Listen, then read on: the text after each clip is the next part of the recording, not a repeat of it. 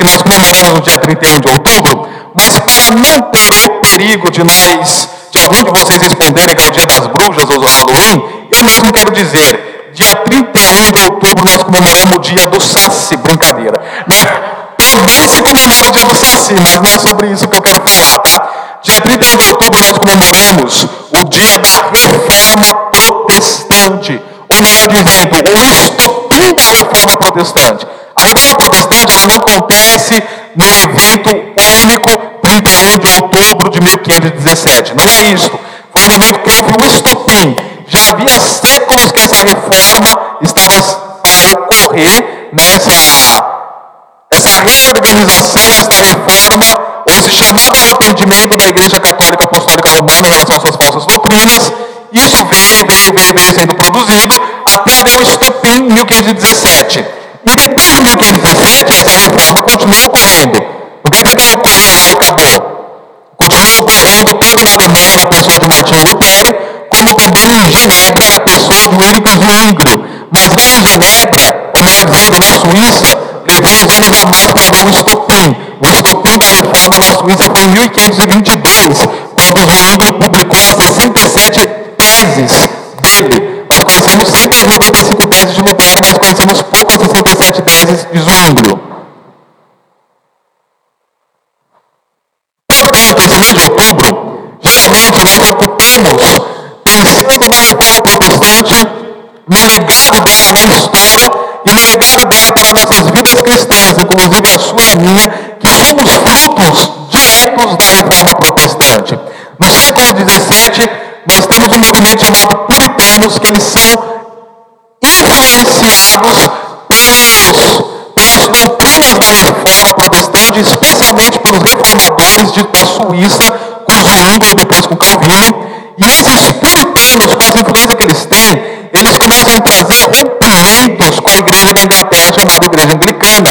E um desses movimentos puritanos se tornou os batistas. Quando eles fogem da Inglaterra, vão para a Holanda, em Amsterdã, e começam em si o movimento chamado Movimento Batista. Isso quer dizer, então, que a nossa denominação, historicamente, nós batistas, somos descendentes diretos dos reformadores.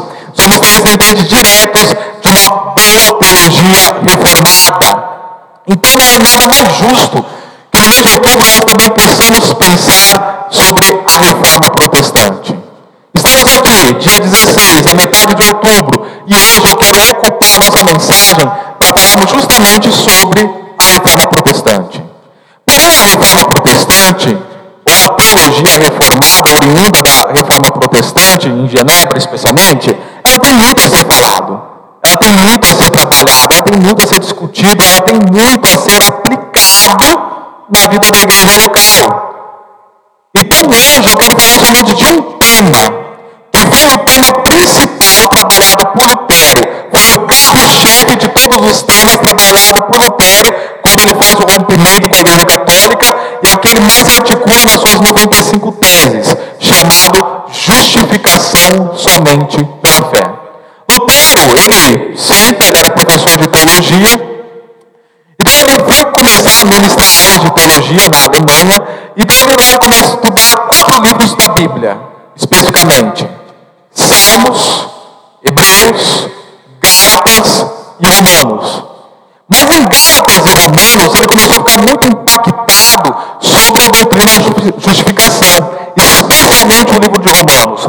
Foi quando ele começou a denunciar os erros da Igreja Católica e tudo o que estava ocorrendo de abusos doutrinários, abusos práticos da Igreja Católica, como por exemplo as famosas indulgências, onde eles vendiam algum tipo de milagre para que você pudesse comprar. Por exemplo, o milagre que eles vendiam era resgatar alguém lá do purgatório. Então, se você tinha algum parente no purgatório, nós não cremos nisso, tá bom, irmãos? Nós, como protestantes reformados, batistas, não cremos, não cremos no purgatório e nem na igreja purgante, mas a igreja católica crê. Então, eles falavam que para você tirar alguém do purgatório, você precisava pagar alguma coisa. Então, eles vendiam isto, o resgate das pessoas do purgatório. Eles vendiam coisas como, por exemplo, lasca da cruz de Cristo, pedaços do espinho, da coroa de espinho de Jesus. E assim eles iam enganando as pessoas. Sabe esse negócio de igreja neopentecostal, lá, vem ter água que sara, vem ter sal grosso, vem ter o óleo da unção lá de Israel e ficar enganando as pessoas. Era isso que a igreja católica fazia naquela época. Eles mentiam e roubavam as pessoas diretamente, especialmente para construir a Basílica de São Pedro, que hoje está na cidade do Vaticano, fica dentro da cidade de Roma, melhor dizendo, no estado do Vaticano, dentro da cidade de Roma. Enfim, este é um viés para nós olharmos para a reforma protestante e vemos a necessidade que houve de todo o rompimento e do movimento protestantismo histórico até os dias de hoje. Porém, existe um outro viés histórico para nós olharmos a reforma protestante, que eu creio que também está muito alinhado e muito contextualizado com aquilo que nós vivemos hoje no nosso mundo contemporâneo.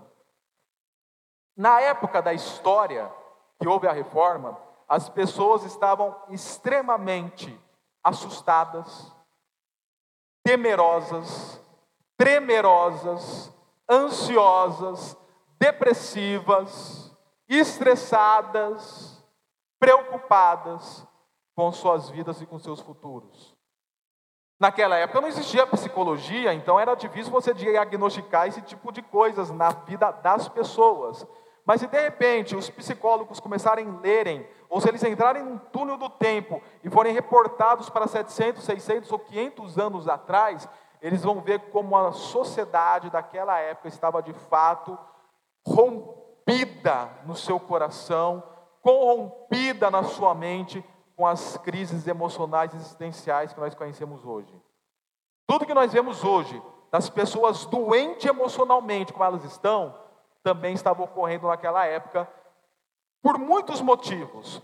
Então, para ser honesto com vocês, e não deixar faltar nenhuma informação, existe um pastor batista reformado chamado de Mod George, que ele escreveu o seguinte, eu quero que vocês prestem atenção nessa leitura. No início do século XIV, a crise agrária era tão intensa que alguns recorreram ao, canibalismo. Hum. As pessoas começaram a comer umas às outras por causa da crise agrária ou da agricultura. Acrescenta-se a tal catástrofe a destruição provocada pela peste bubônica o Covid não detonou o mundo há dois anos atrás, ao ano passado. Naquela época nós tivemos quase 500 anos da peste bubônica, da peste negra, devastando vidas. Então, além da crise agrária, nós temos a peste bubônica ocorrendo nesse tempo. Século XVI, uma nova peste, a sífilis. Ah, a invenção do canhão de pólvora. A visão de morte manifestava nos sermões e nas xilogravuras. Houve diversas tentativas de aliviar a culpa das pessoas. E aí começou as campanhas de flagelantes, sacramentos, indulgências, peregrinações, relíquias, venerações dos santos, rosário, dia de festa, adoração de hóstia consagrada e a repetida reza. Tudo isso os católicos naquela época trazem para ver se, puder, se podia trazer algum tipo de solução para a culpa e para o medo que as pessoas estavam tendo, e nada disso resolvia. Semelhantemente, nós vemos hoje tantas práticas religiosas que tentam aliviar a culpa das pessoas. Por exemplo, está na moda a chamada meditação transcendental. A meditação transcendental, ela não é tão somente uma terapia alternativa. Não, a meditação transcendental está ligada com religiões orientais, para uma busca de uma cura interior através da sua meditação, através de vibrações próprias, músicas próprias, tons próprios e semelhante. Está aí, não está lá no Japão, não está lá na, na Índia tão somente. Isso está presente em Descalvado. Movimento chamado de terapia holísticas, que também tem uma ligação religiosa. As próprias religiões, seitas e semelhantes em si, promovendo alguns tipos de campanhas, alguns tipos de cultos, alguns tipos de ritos para curar as pessoas. Por exemplo, as famosas campanhas das sete sexta-feiras da vitória. Ela tem essa finalidade também. E quando você olha para a campanha das sete sexta-feiras da vitória, quando você olha para a campanha das sete quinta-feiras do fogo, Geralmente é mais fogo estranho do que fogo realmente. E coisa semelhante, quando você olha para essas coisas, vocês verão a semelhança nas imagens, nos desenhos, na estética, no rito, a tudo que a Igreja Católica fazia 500 anos atrás. Então vocês veem que o tema ele é atual como foi há 500 anos atrás, ele serve para hoje. E a mesma maneira que as pessoas emocionalmente estão sendo usurpadas por tamanhas mentiras que ocorria naquela época, hoje elas estão sendo também novamente usurpadas por tamanhas mentiras. E aí não consegue cura. Sabe o que consegue? No máximo um analgésico existencial. E quando a dor, e quando o efeito desse analgésico existencial passa, a dor ela é redobrada. Tanto que, se vocês estudar movimento de seitas, através de uma análise da psicologia da religião, nós veremos tantas pessoas que saíram de seitas que estão acabadas emocionalmente devido às suas seitas. Sejam seitas neopentecostais, sejam seitas sectárias, sejam seitas pseudo-cristãs e muitas outras seitas que nós poderíamos estar falando aqui. E aí o Timóteo, o Timóteo George, ele continua inquietação profunda com o destino e com a morte, ansiedade da culpa e da condenação, e ansiedade espiritual do vazio e da falta de sentido, morte, culpa e perda de sentido, nos diz Tillich, estavam amplamente presentes na véspera da reforma. A reforma, antes de acontecer, as pessoas tinham medo da morte, tinham uma extrema culpa carregando em seus ombros e a perca total do sentido da vida. Muito semelhante com o que nós vivemos e passamos hoje no século 21, no Brasil, no estado de São Paulo e em Descalvado. Talvez você possa até imaginar pessoas que estejam passando por isso. Então, a teologia dos reformadores, conclui de Monte George, a teologia dos reformadores foi uma resposta específica à ansiedade especial da época. Repito, a teologia dos reformadores foi uma resposta específica à ansiedade especial da época. Ela não foi tão somente, então, uma resposta, a teologia dos reformadores, não foi somente uma resposta a uma crise doutrinária da Igreja Católica e a conteúdos doutrinários. A teologia dos reformadores teve o seu aspecto prático, teve o seu aspecto atitudinal, teve seu aspecto existencial. Tanto que esse próprio pensador, escritor batista, fala que para ele Lutero, Calvino, Zwinglio e o Mion Simons foram os primeiros teólogos existenciais que nós tivemos, porque eles trouxeram um monte de doutrinas que lidavam com a crise existencial das pessoas. Inclusive esta que nós estaremos trabalhando esta noite, chamada justificação somente pela fé. Querido e querida, talvez nesses últimos tempos você teve a chance de estar conversando, aconselhando alguma pessoa, alguma pessoa que esteja com medo, alguma pessoa que esteja com culpa, alguma pessoa que esteja com ansiedade em relação ao futuro. Talvez você teve a oportunidade de sentar com alguém ou ouvir alguém. A minha pergunta é: o que você falou para essa pessoa? O que você disse para essa pessoa? De repente você pode ter compartilhado coisas do tipo: ó, lá na Naturalis tem um magnésio quelato e a lavanda que você pode cheirar, e isso vai trazer uma paz no seu coração. Você pode ter falado isso e não ter falado do Evangelho. Nada contra o magnésio quelato e a lavanda, até porque eu já fiz uso deles. Mas pode ter deixado passar a oportunidade de expor o Evangelho para a vida da pessoa. De repente você pode ter falado, ó, tem um terapeuta em São Carlos, ou um terapeuta em Porto Ferreira, ou um terapeuta em Campinas, sensacionais. Comece naquele terapeuta. Amém por isso. Eu creio na eficácia e na necessidade da terapia, mas talvez você deixou a oportunidade de falar para a pessoa da justificação pela fé, e tira a culpa, e tira o medo, e cura os corações, e cura as vidas. O que nós temos falado para as pessoas que têm apresentado os males existenciais delas nos dias de hoje para nós? Qual tem sido o nosso retorno a elas? Para ser um pouquinho aqui mais contemporâneo. Qual tem sido o nosso feedback a essas pessoas? O que nós temos dito a essas vidas? Então eu quero lhe fazer uma afirmação nesta noite, uma resposta específica aos males existenciais de nossa época, das pessoas que nós conhecemos, da nossa realidade, se manifestou numa justiça que provém de Deus para todos aqueles que creem.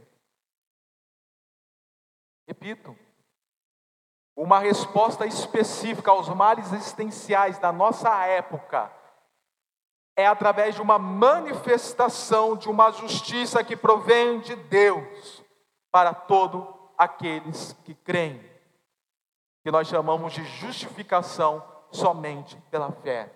E essa afirmação eu faço justamente em cima aqui do texto de Romanos, que eu pedi para vocês abrirem. Preste atenção no que eu vou falar para vocês, irmãos, rapidamente nesse contexto que eu vou expor aqui do livro de Romanos.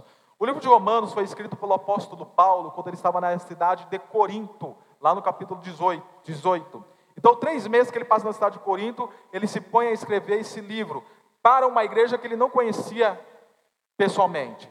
Essa igreja provavelmente ela foi implantada por alguns judeus que moravam em Roma, quando estiveram lá em Atos capítulo 2, no discurso de Pedro. Então Pedro ele prega, lá, lá nós temos o conhecimento que havia alguns judeus que tinham vindo de Roma no dia do Pentecoste, e esses judeus agora eles fodam a cidade de Roma e começam a implantação de uma igreja. E Paulo ele toma conhecimento dessa igreja. Provavelmente ele conheceu essa igreja através de Priscila e Áquila. Quando eles fugiram, começou lá, o imperador Cláudio começou a perseguir os judeus. E Priscila e Áquila, por serem judeus de nascença, eles fogem e eles conhecem Paulo justamente na cidade de Corinto. Então eles compartilham com Paulo a realidade daquela igreja romana.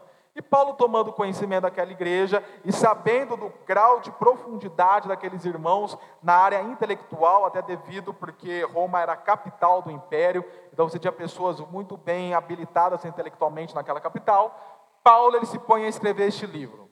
Ele tinha uma finalidade desse livro chegar aos romanos, para quando ele se encontrasse com os romanos, que ele tinha essa intenção de ir para Jerusalém, e de Jerusalém ele iria para a Espanha, e antes de ele chegar à Espanha ele passaria por Roma dele conseguir alguns irmãos que o acompanhassem nessa viagem, ou conseguisse também alguma coleta de ofertas para continuar a Espanha. Esse encontro não aconteceu como Paulo planejava. Quando ele vai para Jerusalém, ele é preso, e aí ele passa por todo o processo de julgamento, finalmente ele vai para Roma, mas não por uma viagem missionária, mas preso e fica preso lá em Roma. Mas até a altura do campeonato aqui, esse livro já estava escrito e entregue à igreja de Roma. E nessa igreja de Roma, nós tínhamos, por ser uma cidade capital, uma cidade que recebia pessoas de, de todo o império, semelhante à cidade de São Paulo, que recebe pessoas do Brasil inteiro. Você anda em São Paulo, do Brasil inteiro não, do mundo inteiro, você anda em São Paulo, você, pessoas, você vê pessoas de diversas nacionalidades. Enfim, Roma era assim.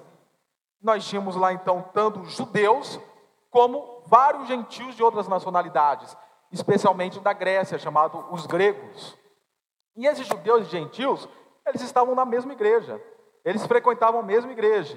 E os judeus tinham uma mania de querer impor sua religião em cima dos gentios de alguma maneira, pensando que para haver salvação e justificação, era necessário ainda se cumprir alguns assuntos da pauta judaica, digamos assim.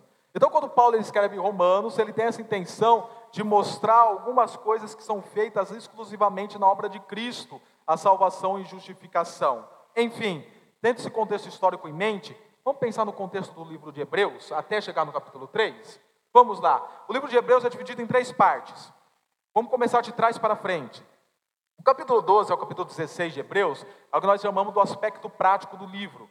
São questões de aplicação que Paulo nos mostra como não se envolver com o mundo, o que nós devemos ter é, de serviço cristão de uns aos outros, como se subordinar às nossas autoridades, o que vai ser para o irmão mais fraco na fé e assim por diante. É o aspecto prático do livro. O capítulo 9 ao capítulo 11, nós temos chamado um interlúdio, que Paulo parece que ele abre um parênteses para mostrar para a igreja romana a história de Israel e o lugar de Israel na história da salvação. A nação de Israel teve e tem esse propósito na história da salvação. Ponto. Nós temos esse, esse parênteses aberto e fechado. E o capítulo 1 ao capítulo 8 de Romanos é o que nós chamamos de um contexto doutrinário. Uma parte doutrinária do livro. Nós temos uma parte mais teologicamente bem trabalhada. Nós temos aqui conceitos, fatos sendo construídos. Tanto que muitos falam que o capítulo 1 ao capítulo 8 de Romanos é a parte mais difícil das Escrituras, incluindo o Apocalipse, é a parte mais difícil das Escrituras de ser compreendido. Porque Paulo é extremamente teológico e filosófico nesses oito capítulos. Mas fique tranquilo que você não vai ter a dificuldade de entender o texto que nós vamos pregar hoje. Enfim, já que nós estamos no, aqui no capítulo 1 ao capítulo 8, eu quero falar para os irmãos que o capítulo 8, capítulo 7 capítulo 6 Paulo ele se preocupa em expor a doutrina da santificação. Da santificação. Mas antes da santificação, ele expõe a doutrina da justificação, que é o capítulo 3, capítulo 4 e capítulo 5. Mas antes dele expor a doutrina da justificação, que nós falaremos dela daqui a pouco, a partir do capítulo 1, versículo 18, até o capítulo 3, versículo 20, ele mostra a rebelião humana. Ele mostra como o coração do homem é mau, como a natureza do homem é afastada de Deus. E não importa se você é judeu, não importa que você é gentil, ambos os povos estão afastados do Senhor. Ambos os povos estão em rebelião com o Senhor. E a maneira como expõe essa rebelião pode, pode ser diferente. Os judeus podem expor essa rebelião de uma maneira, os gentios podem expor essa rebelião de uma outra maneira. Porém, tanto o judeu quanto o gentio estão em rebelião contra o Senhor. Eles tiveram meios para conhecer o Senhor. Os judeus tiveram a lei, o Antigo Testamento. Os gentios tiveram a lei escrita nos seus corações. Tiveram a natureza para poder compreender a Deus. Mas ambos os povos não compreenderam a Deus como deveria compreender devido à rebelião humana e buscavam por, pelas suas próprias forças. Vamos dizer assim aqui no nosso contexto, eles buscavam pelas suas próprias campanhas. Eles buscavam pelos seus próprios sacramentos, pelas próprias indulgências. Eles buscavam pelas suas próprias forças, enfim, se aproximar do Senhor, mas não conseguiam porque, como fala o capítulo 3, o versículo 10, não há nenhum justo, nenhum sequer, não há ninguém que entenda, ninguém que busque a Deus. Essa é a condição do ser humano. Não adianta você querer justificar a si mesmo. Não adianta você querer buscar salvação pelas suas próprias forças. Não adianta você querer buscar respostas para os seus males existenciais, ou conceder essas respostas para os males existenciais das pessoas, em conteúdos que são desprovidos da salvação em Cristo Jesus. Não adianta, será tudo falho. É por isso então que daí quando chegou no versículo 21, e aí do versículo 21 até o capítulo 5, nós temos a doutrina da justificação somente pela fé, nós vemos que Paulo ele inicia o texto com aquilo que nós chamamos de coordenação adversativa, que tem o propósito do quê? De mostrar uma ideia ao contrário do que estava sendo trabalhado até então. Até então, Paulo estava trabalhando com a ideia das pessoas que buscam se justificar a si mesmas, mas o seu final é destruição.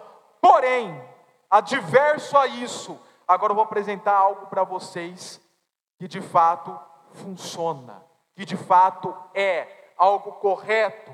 E aí ele começa a expor aí do versículo 21 até o versículo 26 a justificação pela fé. E neste texto nós vamos ver que Paulo ele fala que Deus manifestou uma justiça que provém dele mesmo. Uma justiça que ela não depende da lei do Antigo Testamento. Ela não depende de obras. A lei e os profetas testemunharam dessa justiça. Porém, ela não é dependente da lei e dos profetas. E é uma justiça que vem mediante a fé em Jesus Cristo para os que creem. Note isso. Essa justiça é para os que creem, é para os que têm fé. Não é para quem pratica boa obra, não é para quem participa de campanhas, não é para quem compra indulgência, não é para quem compra, compra água do monte, não é. É para quem crê, É por isso então que nós falamos justificação somente pela fé, porque ela é exclusiva para os que creem. É isso que o texto nos fala. E aí Paulo mostra que não existe distinção entre grego e judeu, porque todos estão destituídos da glória de Deus. Mas agora nós somos justificados gratuitamente, e por meio da justificação nós temos redenção, que foi oferecido através de Cristo como sacrifício de propiciação mediante a fé.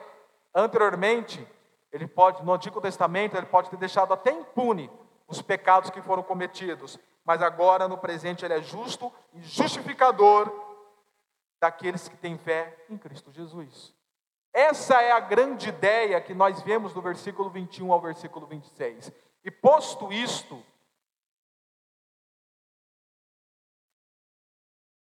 eu reafirmo aos irmãos uma resposta específica aos males existenciais de nossa época é a manifestação de uma justiça que provém de Deus para todos aqueles que creem. Mas, pastor Maurício, qual é o modus operandi dessa justiça? Qual é o modus operandi da justificação pela fé? Modus operandi significa processo. Qual é o processo que isso ocorre? Qual é a maneira que isso ocorre? Quais são os passos dados para que isso ocorra? Isso é o modus operandi. E nós vamos entender o modus operandi da doutrina da justificação somente pela fé através de três processos encontrado nesses versículos. Três processos. Esses três processos eu vou trabalhar com eles, e como eu gosto de aliteração, eu vou trabalhar em cima de uma literação. Esses três processos eu vou chamá-los de, primeiro, o processo da autonomia. Segundo, o processo da analogia. E terceiro, o processo da anistia. Esses três processos, eles nos mostrarão o modus operandi da doutrina da justificação pela fé. Primeiro processo é o processo, então, da autonomia, que está no versículo 21 e versículo 24 do texto. Vamos ler? Mas, e eu já expliquei para os irmãos o que significa esse mais aqui. Mas, porém, todavia, contudo, entretanto, no entanto, pero, but, enfim. Mas, agora, nesse tempo que nós vivemos, nesse primeiro século que nós vimos a manifestação de Jesus Cristo, se manifestou. A palavra aqui tem um sentido de claridade. Se tornou claro para nós uma justiça. Eu acho essa palavra justiça aqui no texto, no texto bíblico, no original, muito interessante. Porque essa palavra justiça, ela pode ter a tradução de castigo, de expiação e de punição. Em outras palavras, se manifestou um castigo que provém de Deus se manifestou uma punição que provém de Deus. Enfim, se manifestou uma expiação. O que era expiação? Nós vamos retomá-la mais adiante, mas deixa eu explicar para os irmãos rapidamente. Era quando o animal, uma vez por ano, ele era oferecido, morto, no altar, que ficava no pátio do templo.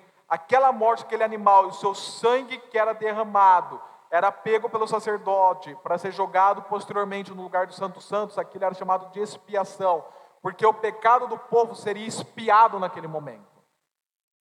Em outras palavras, perdoado naquele momento.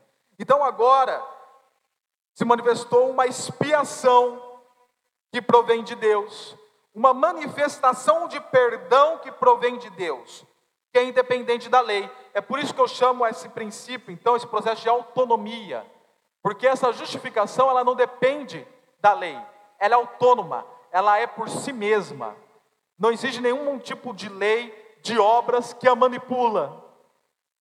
Não existe nenhum tipo de campanha, não existe nenhum tipo de elemento, não existe corredor de sal grosso, não existe pagação de promessa, não existe nenhum tipo de água miraculosa, não existe nada de joelho para você andar, enfim, não há nenhuma obra que você precisa cumprir para poder manipular a justificação. Ela é por si mesma. Ela é feita por si mesma, ela fala por si mesma, ela se ministra por si mesma. Existe uma cantora gospel brasileira que diz assim: Estou pagando preço, estou pagando preço, estou pagando preço para ir para o céu. É isso mesmo que a música diz? É isso mesmo, irmãos? Ai, que bom, vocês não escutam. Aleluia! Enfim, lá no primeiro capítulo do meu livro, eu faço citação dessa letra. A cantora diz isso: Eu estou pagando preço, estou pagando preço, estou pagando preço para ir para o céu. Não, você não está pagando preço nenhum. O preço para você ir para o céu já foi pago pela uma justiça que provém de Deus, que é Jesus Cristo. Você tem uma responsabilidade, sim, de desenvolver uma santificação de vida, mas isso é um outro tema que não cabe agora na nossa pregação. É um outro tema, mas a santificação de vida, ela não traz salvação para você. Ela autentica, ela demonstra publicamente que você foi salvo, mas não é ela que determina a salvação. O que determina a salvação na sua vida é a justificação, um ato único que ocorre na sua conversão. Eu chamo de ato passado, porque é o momento da conversão, o momento que você creu em Cristo Jesus, você foi justificado. Ponto final. Ato único. Não está não tá no gerúndio, justificando. Não, justificado. Ponto final. E essa justificação, ela é independente, ela é por si mesma, ela é autônoma. Ela fala por si só. Embora ela tenha sido testemunhada pela lei pelos profetas. Ou seja, quando Paulo fala que a lei e os profetas testemunharam sobre a justificação, ele quer dizer que o Antigo Testamento, todo o Antigo Testamento, em passagens bíblicas específicas, apontavam para a justificação que aconteceria em Cristo Jesus. Apontavam não era a justificação em si, mas era um apontamento. Eu acabei de falar aqui para os irmãos da expiação, né? Que o animal era, o sangue dele era derramado, aquele sangue era jogado no propiciatório para expiar o pecado do povo. Aquilo não era justificação, mas apontava para a justificação. Era um testemunho da justificação que viria em Cristo Jesus. Então, mesmo que eles apontavam, a justificação em si não era presa da lei, então aí nós entramos no versículo 24. Sendo justificados, ou seja, cada um de vocês, que eu creio que vocês são convertidos. Inclusive, vira para a pessoa que está do seu lado e pergunta. Agora veio aquele negócio pentecostal no meu coração. Você vai virar para a pessoa que está do seu lado e vai perguntar: Você é justificado?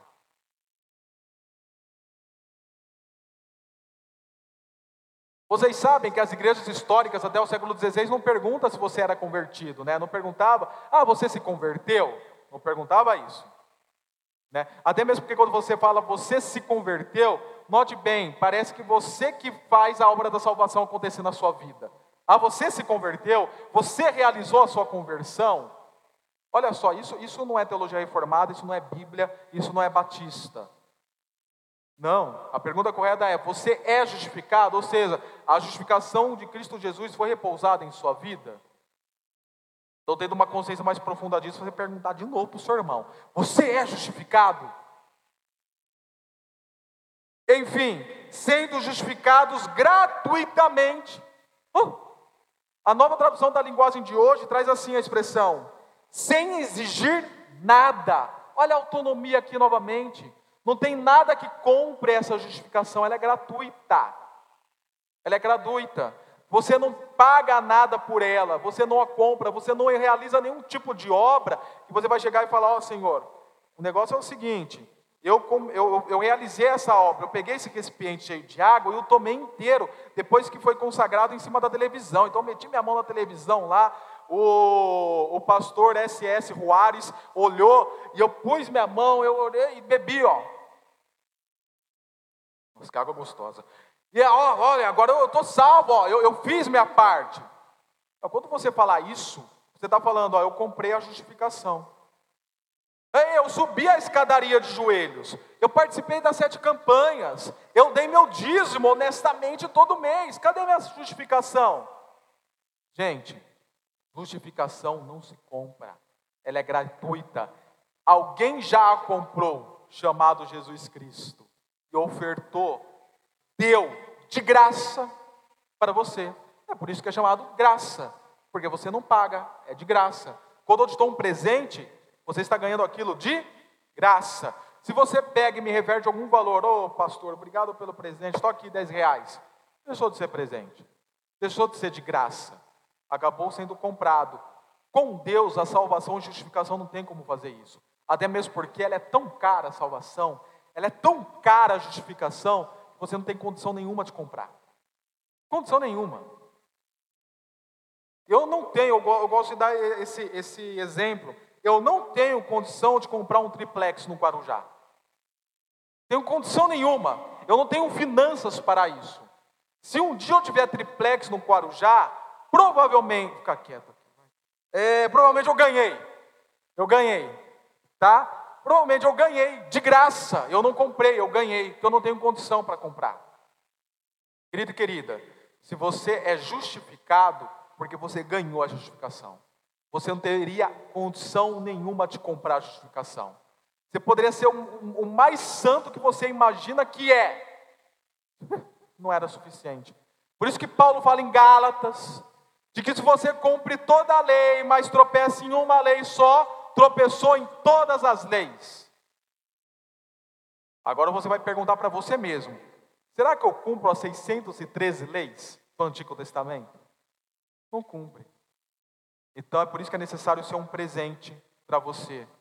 E nós vemos mais uma vez daí a autonomia da justificação sendo dada a você. Nada manipula. Ela é dada gratuitamente por sua graça, por meio da redenção que é em Cristo Jesus. E aqui essa questão da redenção vai nos, nos explorar mais ainda essa questão da autonomia e da graça. Por quê? O que é a redenção? A redenção naquela época era o fato de você comprar o escravo. Você pegava o dinheiro e compraria o escravo. Agora esse escravo não é mais seu, agora ele é meu. Eu paguei por isso. Foi o que Jesus fez. Nós estávamos na escravidão do pecado pelo seu sangue, ele te comprou, tirou do domínio do pecado e te trouxe agora para ser escravo dele, servo dele. Você foi redimido, porque ele comprou, você ganhou essa redenção. Autonomia. A justificação ela é autônoma. O segundo processo da justificação, ou do modus operandi da justificação, é o processo da analogia. O que é isto, pastor? A palavra analogia, ela tem um sentido de semelhança. A palavra analogia, ela tem um sentido de semelhança. Por exemplo, quando você entrou aqui pela igreja, você viu uma porta de vidro que tem quatro folhas, duas folhas fixas e duas folhas que se abrem, ok? A minha porta de vidro da cozinha da minha casa é análoga a essa porta de vidro. O que eu quero dizer com isso? Ela é semelhante a essa porta de vidro. Compreenderam o que eu quis dizer? No mundo jurídico ou do direito, essa palavra analogia, ela é muito explicada e aplicada. Por quê? Quando você tem um conjunto de leis para uma determinada situação, mas você não tem para uma outra determinada situação, esse conjunto de leis, ele vai ser aplicado para essa outra situação que não existe até então. Isso chama analogia. Então, semelhantemente que as leis aqui eram aplicadas, nós vamos aplicar aqui, mesmo que não haja ainda um conjunto de leis aqui. Por exemplo, datilógrafos. Na década de 90, 80, você tinha muito em alta a datilografia, né? Pessoas que trabalhavam com isso, ficar batendo lá na máquina de escrever, tá? Talvez você não sabe o que é isso, né? Minha mãe, ela, oi mãe, ela fez datilografia, é um curso, né? Então eu lembro que ela trabalhava no escritório. O meu pai tinha a malinha, né? Era chique a malinha dele. Então ele andava com a malinha, punha na mesa, abria, e ficavam os dois, parecia um campeonato. Meu pai aqui, minha mãe aqui. Então você tinha todo um conjunto de lei. Quando você contratava alguém para trabalhar especificamente com isto, em um escritório ou algum lugar semelhante, você tinha um conjunto de lei para que aquele trabalhista pudesse ser favorecido em relação ao seu trabalho de datilografia. Quando veio o evento do computador, levou alguns anos para você criar um conjunto de leis para quem trabalhava no computador. Então, o que eles faziam? Eles pegavam um conjunto de lei para a datilografia e se aplicava para aqueles que trabalhavam no computador. Isso é analogia no mundo do direito. Os irmãos compreenderam? Quem compreendeu, diga amém. Quem não compreendeu, me procura depois do culto e pergunta. É, quando eu falo analogia aqui, é porque essa justificação que Paulo está expondo, da mesma maneira que ela é aplicada ao judeu, semelhantemente ela é aplicada ao grego. Não tem diferença. Da mesma maneira que Deus abordou essa justificação para um povo, ele também fez para o outro povo. Não há distinção. Olha, por exemplo, lá o capítulo 1, versículo 16.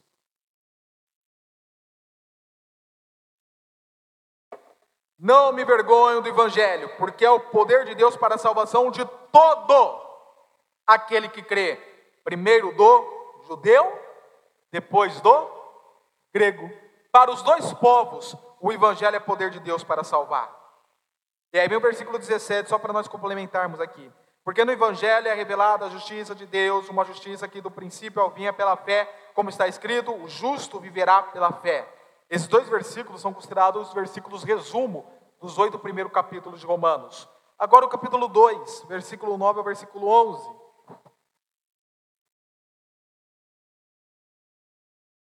Haverá tribulação e angústia.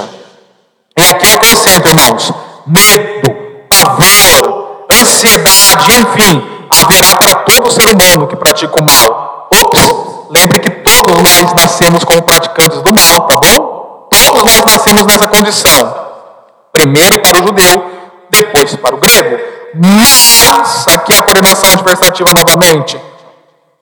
Mais glória, honra e paz para todo que pratica o bem, que são os que estão justificados, ok? Primeiro para o judeu, depois para o grego. Pois, e o pois aqui é uma coordenação explicativa, Paulo vai estar explicando o porquê é, tantas as atitudes que repousam sobre ambos os povos, pois em Deus não há parcialidade. Gente, esse negócio de ficar falando, ah, porque Israel é a menina dos olhos de Deus, não é. A nação de Israel, do jeito que nós conhecemos hoje, não é a nação de Israel do Antigo Testamento, irmãos. Não é. Ok? Nação de Israel dos dias de hoje não é a menina dos olhos de Deus, ou relógio de Deus, ou coisa semelhante. Não é. Essa condição é da igreja. Igreja esta que é composta de várias pessoas de vários povos, quer seja judeu, quer seja grego. Esse negócio fica falando, ah, o Brasil, isso eu escutei tanto em Belo Horizonte, irmãos, porque o Brasil é do Senhor Jesus Cristo, irmãos, do Senhor Jesus Cristo é a igreja que tem o compromisso de pregar para o Brasil, para haver uma conversão no Brasil. Mas esse negócio de haver uma nação especial a Deus, Deus é brasileiro, o Cristo Redentor é verde e amarelo e assim por diante. Irmãos, isso é besterol. É besterol. Não. O povo de Deus, a nação de Deus, a nação santa, o povo escolhido, a geração eleita, o sacerdócio real é a igreja. Uma igreja que é composta de justificados, justificados quer sejam judeus, gregos, argentinos, brasileiros, nordestinos ou sudestinos. E agora? Bem agora o professor de português saiu, né? Suponhamos que sejam sudestinos, sudestinos. Inclusive, esses tempos eu fiquei escandalizado em ver as afirmações xenofóbicas em relação ao povo do Nordeste. Porque eles não votaram semelhante a nós do Sudeste. Você pode até questionar o voto deles, não concordar, coisa e tal. Mas agora, questionar o nordestino, o caráter do nordestino, a integridade do nordestino, isso é xenofobia. A cultura, isso é xenofobia. E sabe uma boa resposta à xenofobia? A justificação pela fé na sua analogia.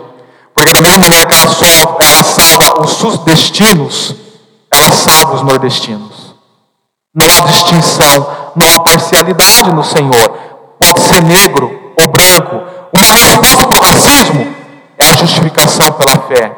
Uma resposta para o machismo ou uma resposta para o feminismo desenfreado é a justificação pela fé. Não há distinção para o Senhor entramos lá no versículo 22 e 23 do capítulo 3. Justiça de Deus mediante a fé em Jesus Cristo. Ou seja, a fé é instrumento usado para podermos ter essa justiça de Deus sobre nossas vidas. Aí continua o texto: para todos que creem. Não os escritos mais antigos vai substituir essa palavra para por outra palavra, sobre. Eu particularmente prefiro a substituição, porque daí nós vemos a imputação da justificação, a justificação ser colocada sobre você. Então a justiça de Deus, mediante a fé, repousada, colocada, imputada sobre todos os que praticam boas obras? Não. Por todos os que andam na escadaria, que participam de campanhas, que votam correto? Não. Sobre todos os que creem. E a palavra crer aqui é a mesma pisteu no grego, que é depositar a sua confiança.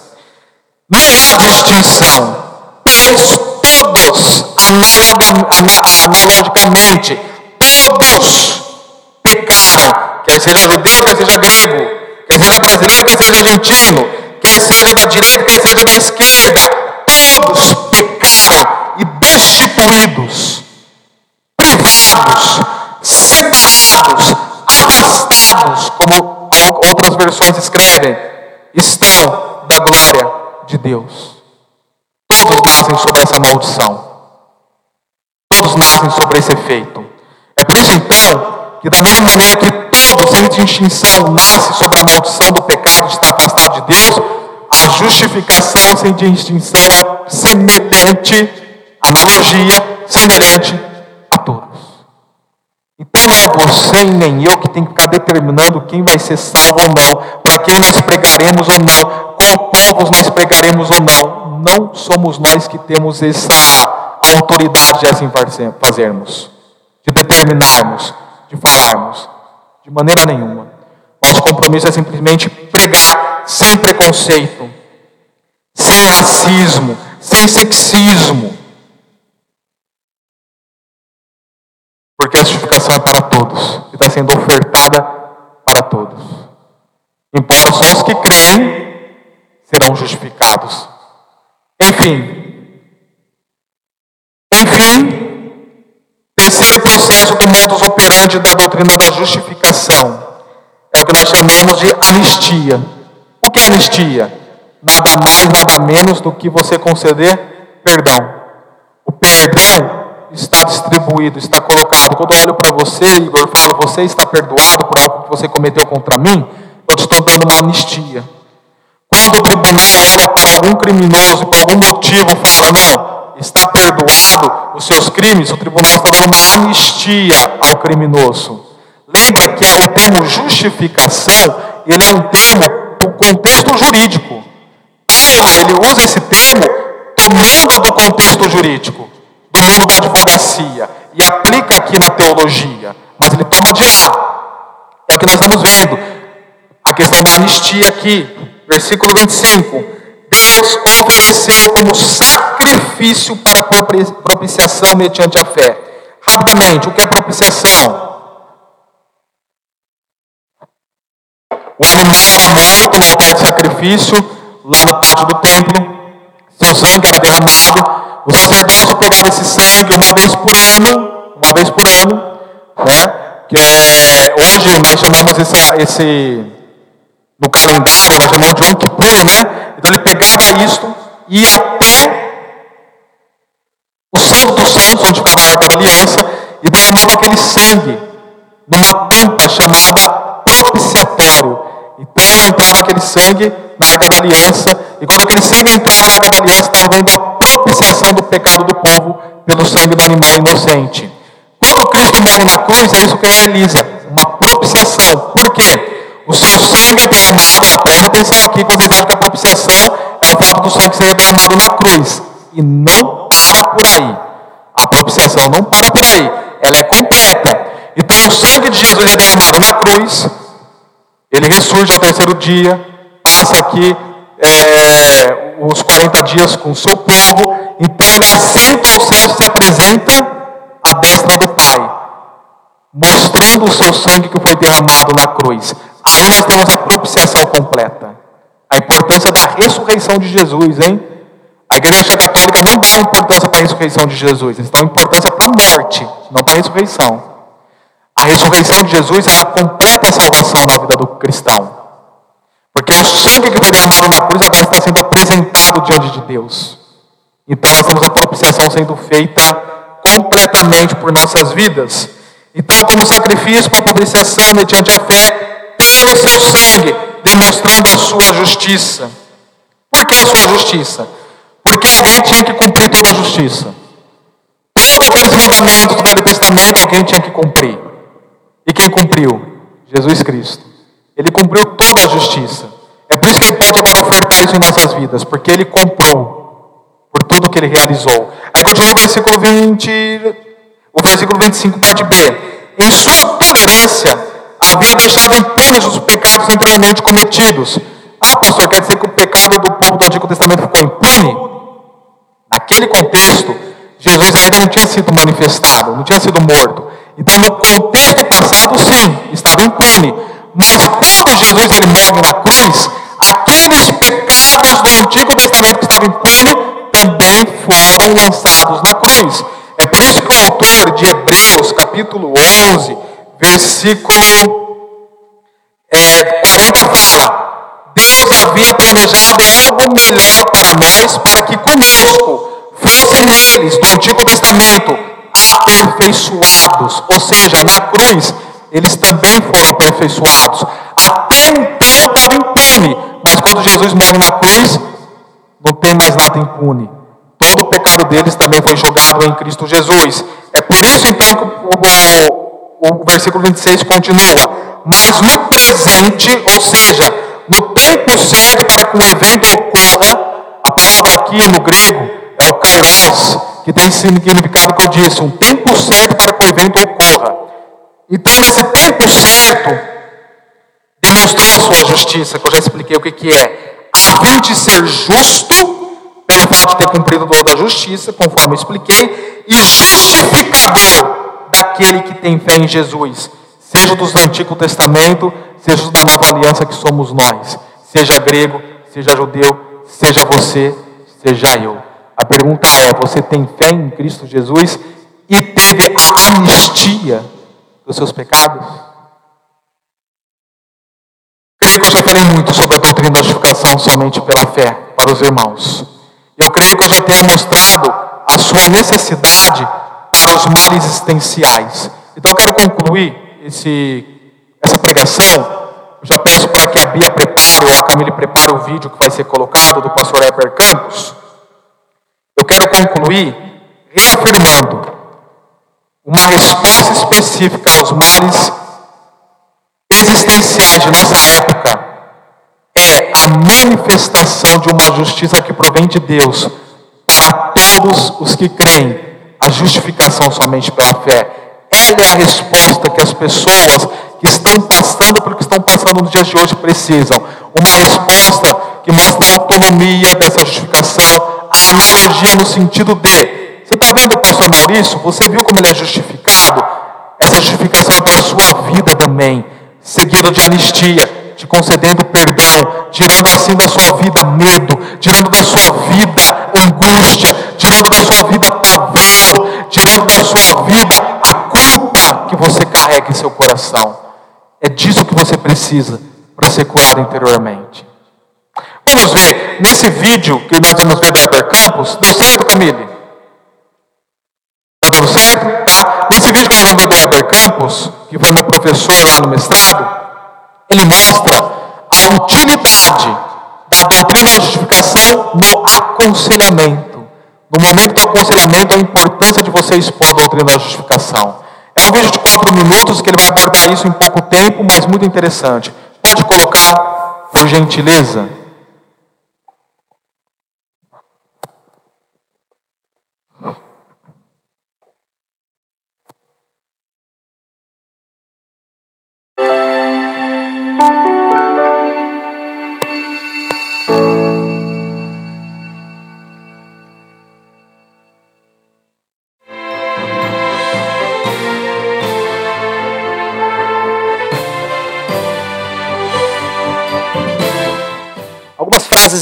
Aqui de Lutero. Olha só.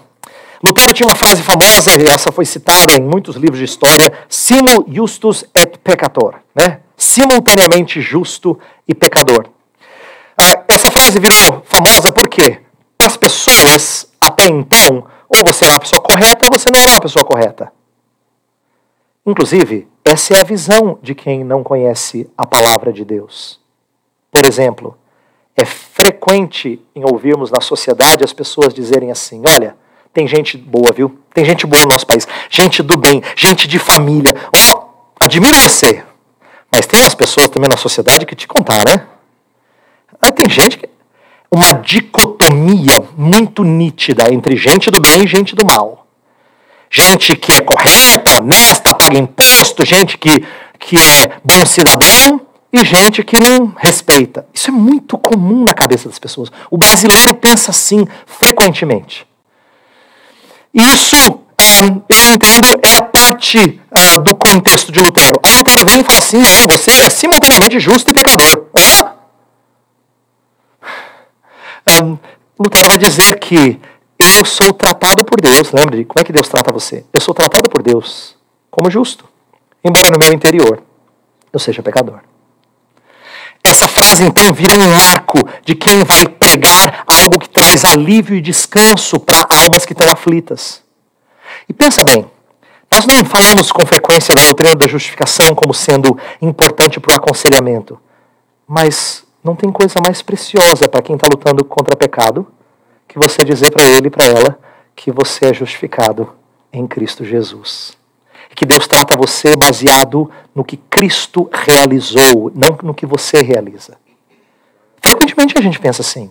É uma pena que. Ah, eu, eu, eu entendo a ênfase de Lutero quando ele disse assim que ele temia a igreja desviar-se disso.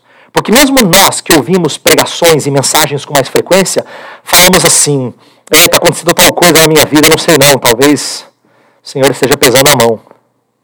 A gente frequentemente associa sofrimento com nossas falhas. Porque a gente pensa meritoriamente, parece que está no HD, é uma coisa que não dá para livrar com facilidade. Passa, ele está ali. Toda vez você tem que fazer uma correção, que é o, é o default, como a gente fala, né? É sempre é assim que as pessoas pensam. Impressionante, impressionante. Então Lutero vai falar de como a gente tem que pensar como pessoas que são simultaneamente justas e pecadoras.